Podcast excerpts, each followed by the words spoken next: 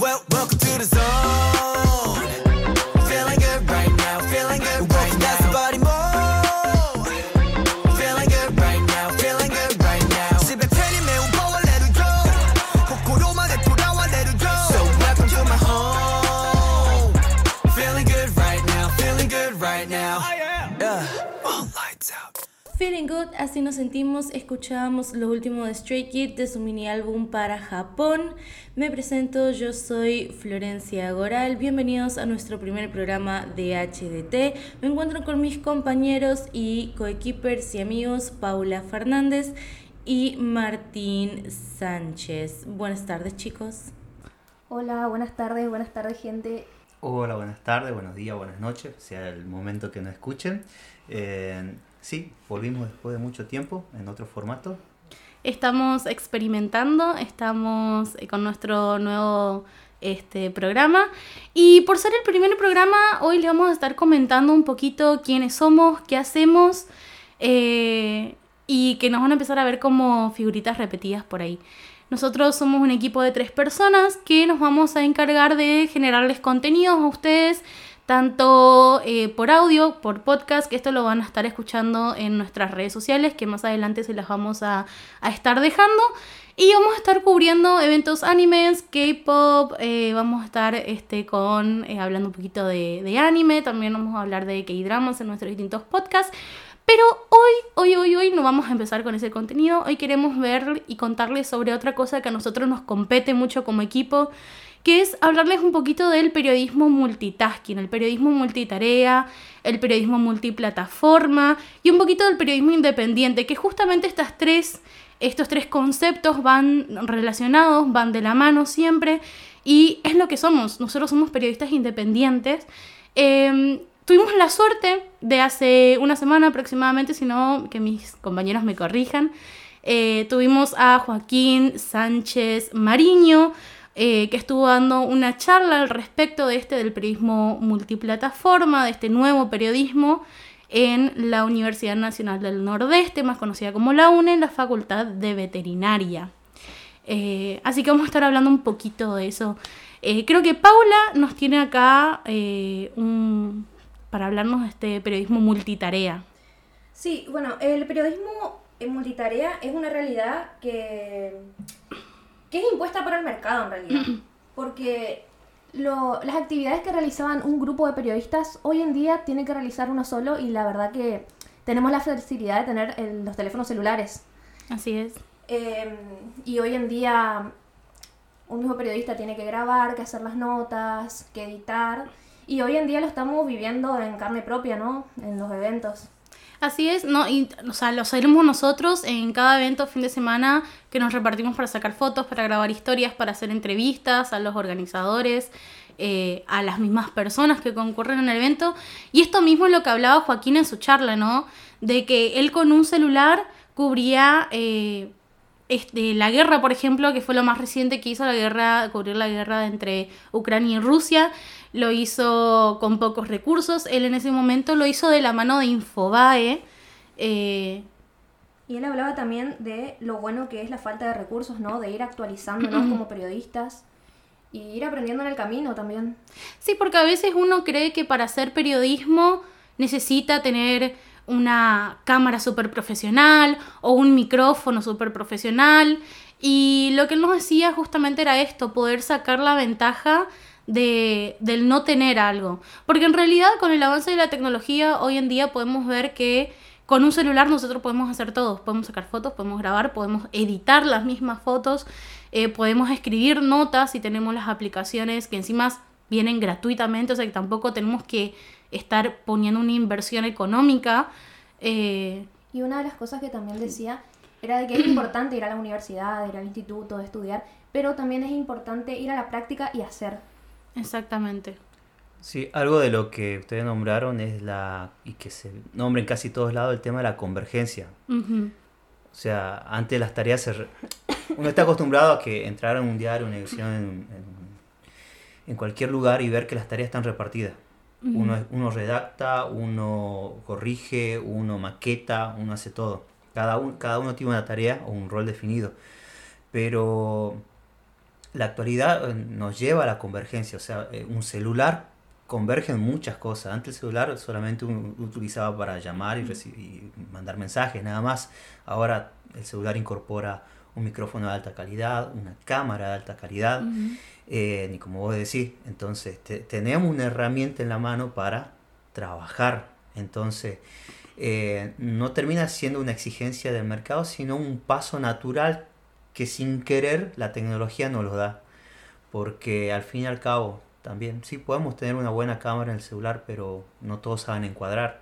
Sí tenemos un, un- un buen micrófono en el celular, pero no todos saben usar un, un, un traba- un- un programa de edición. Exactamente. Entonces ya termina siendo una tarea propia o un llamamiento propio a que cada periodista que se están forjando ahora, que están por recibirse, eh, tengan la seguridad, o mejor dicho, tengan la capacidad para poder trabajar con cualquier tipo de medio, en cualquier tipo de plataforma y con cualquier tipo de herramienta.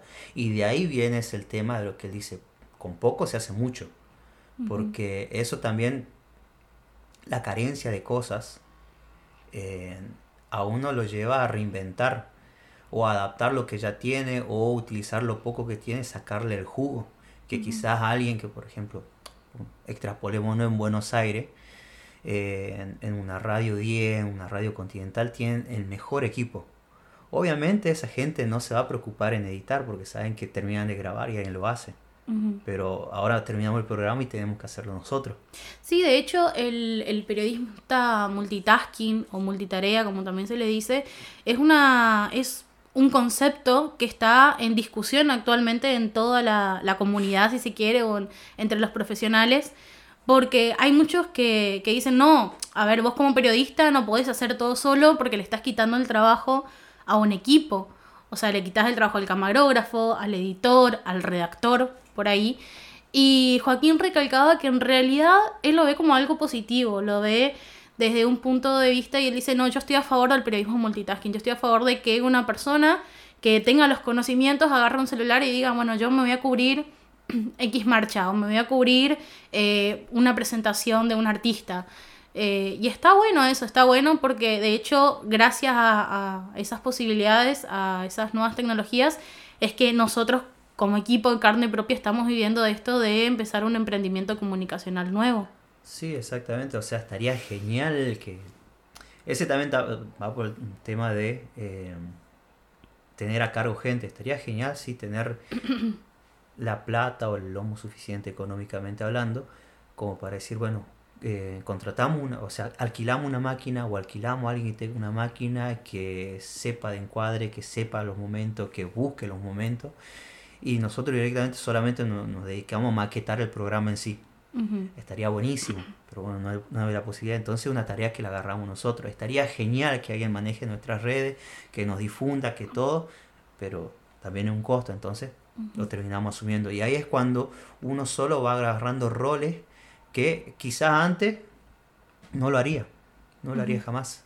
Algo muy, muy importante y que a mí me gustaría rescatar de esta, de esta charla que tuvimos la oportunidad de, de presenciar con, con los chicos de Joaquín, es que él decía mucho, y esto que, que lo decía Paulita al principio, de agarrar y hacer las cosas, no estar sentado, no estar esperando. Él nos contaba su, su sueño que siempre fue ser corresponsal de guerra, él es hijo de excombatientes de Malvina, y él decía que siempre tuvo este sueño, ¿no? De, de ir y cubrir un enfrentamiento. Que en la actualidad no solamente, a ver, desde Punto País, como él explicaba, no hay un público que consuma esto, si se quiere, entonces no hay un equipo preparado, los eh, medios de comunicación no tienen eh, un presupuesto, si se quiere, asignado para enviar corresponsales de guerra, como sí tienen otros medios internacionales. Em, y él decía, bueno, a pesar de esto, él siempre insistía y se le presentó esta oportunidad eh, de, este enfrentamiento que hubo entre Ucrania y que hubo entre Rusia.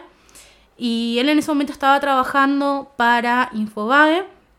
Y él nos estaba comentando que él estaba cubriendo los incendios que hubo en la provincia en ese momento, que tenía eh, entrevistas ya pactadas y que un día se levantó, se enteró de que la guerra había comenzado Y que le escribió a su jefa, le dijo, eh, esto no, no me voy a olvidar porque me dio mucha gracia, porque le dijo, este, quiero, ir a cubrir, sí, quiero ir a cubrir el enfrentamiento entre Ucrania y Rusia, estoy listo cuando salgo, tipo, así, él estaba predispuesto.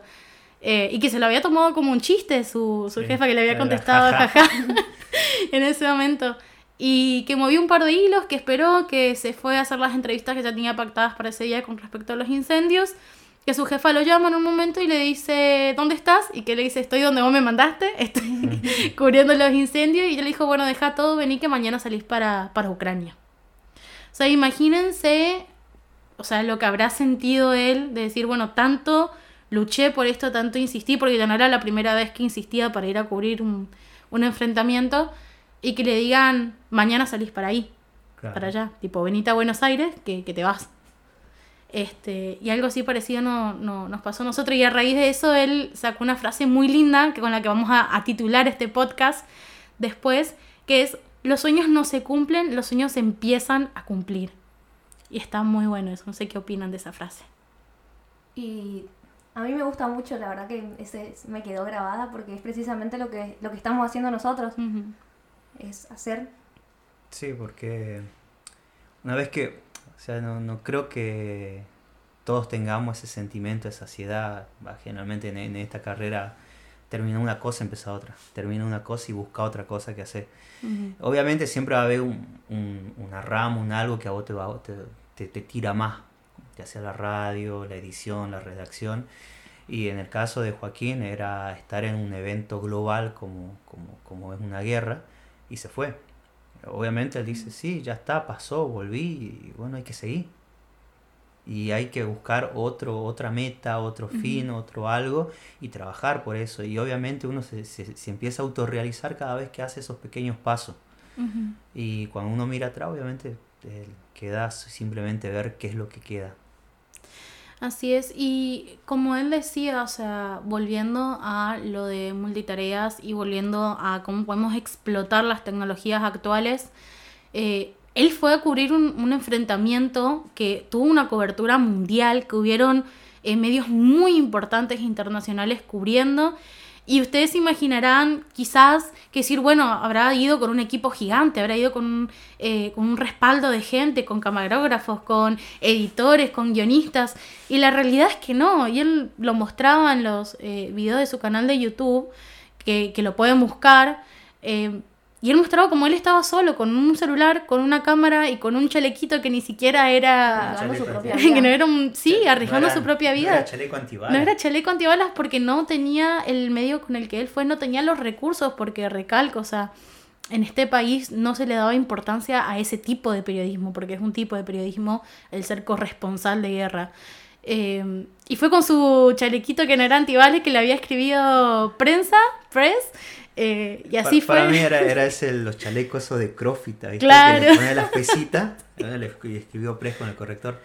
Pero después otra de las cosas que él comentaba y, y que me quedó dentro de la charla es que cuando él estaba hablando con otro periodista con el que se hizo amigo y con el que le decía si vos no venís con un chaleco apropiado Así no es. quiero salir con vos, si no usás el casco no quiero salir con vos y él decía ese- claramente él se quería deshacer de mí pero yo conseguía las cosas para poder seguir trabajando con él eh, que ese hombre le decía, si vos estás acá es porque no te importa la gente que estás dejando en tu casa. Así es. Eh, y generalmente por ahí el, el- el periodismo o hay otros oficios, por ejemplo la medicina, eh, ser paramédico, ser bombero. eh, capaz, capaz alguien puede pensar eso, si vos estás, no sé, enfrentando un incendio o dejando tu casa, tus cosas para estar, estar haciendo guardia a las 3 de la mañana es porque no te importan los que están en tu casa. Es mentira. Obviamente uno sigue siempre, bueno, yo, yo- yo tengo esa perspectiva de que uno siempre va a buscar lo que desea, pero obviamente estaría bueno de que alguien te espere a- al otro día o, o saber de que vos pretendés volver. Después otra de las cosas que me, me- me impresionó de lo que él dijo, que él en el, en el transcurso en que vuelve de corriente de cubrir el incendio a Buenos Aires para después salir al, al aeropuerto, él corta, su, corta, corta con su novia. Y el padre, el único que le decía, no vayas. Claro. Sí, recordemos que el papá de él es excombatiente y tenía esa experiencia encima de lo que es estar realmente en, en una guerra. Pero cambiando un poquito de concepto, tenemos otro que nos gustaría mucho comentarles, que es el periodismo multiplataforma, que también está de mano o va de la mano con el periodismo de multitarea.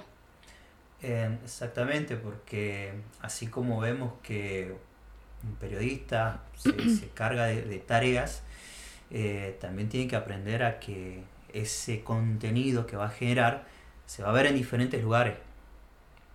Y cada lugar, o cada plataforma en este caso, va- tiene su propia forma de redacción, su propia forma de consumo y su propia forma de distribución. No va a Claro, ser es lo- adaptar el contenido a la plataforma a la que queremos volcarlo, básicamente, ¿no? Exactamente. Entonces, eh, ahí, ahí se hace importante eh, aprender cada uno de estos, de estos idiomas que son propios de, de cada plataforma y darle esa vuelta de rosca que se necesita. Eh, por ejemplo, hay muchos medios acá locales de Corrientes que la misma nota que sale en el diario sale en Facebook, sale en Instagram y sale en el portal digital. Y, por ejemplo, en, en Instagram copiar una nota de 200 palabras eh, se, No se puede, se puede hacerlo, pero leerlo como consumidor de. Instagram es como el, mucho texto.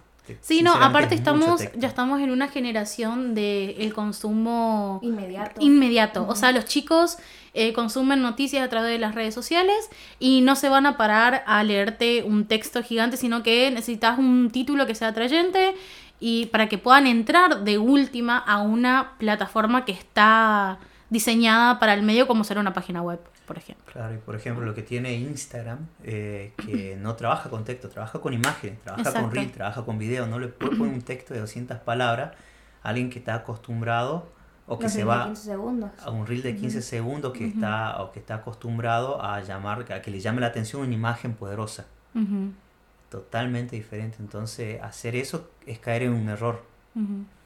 Y bueno, y también tenemos el tema del periodismo independiente, que es otra de las ramas que nosotros estábamos este, comentando. Eh, ser periodista independiente es justamente eso, no tener eh, relación sujeta a un medio más grande o a un gobierno que te esté haciendo una bajada de línea, te esté diciendo cómo tenés que publicar algo o, o qué es lo que tenés que publicar.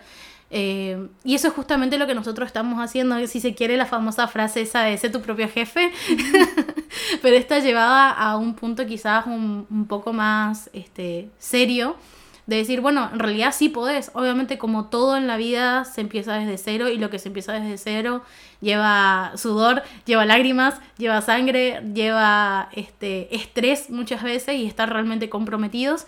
Eh, y eso es lo que somos nosotros. Nosotros somos, hablando de todo, somos HT. eh, Bueno, lo bueno de nosotros sí. es que somos amigos. somos amigos, aparte de ser eh, compañeros eh, de estudio y aparte... Bueno, nos- nosotros nos conocimos estudiando, en realidad, eso hay que decirlo. Y no es fácil encontrar personas con las que te lleves bien a nivel personal y aparte sepas trabajar porque hay que entender que hay que separar esto de la amistad y el trabajo. Y nosotros tuvimos la suerte de que nos llevamos bien en ambas.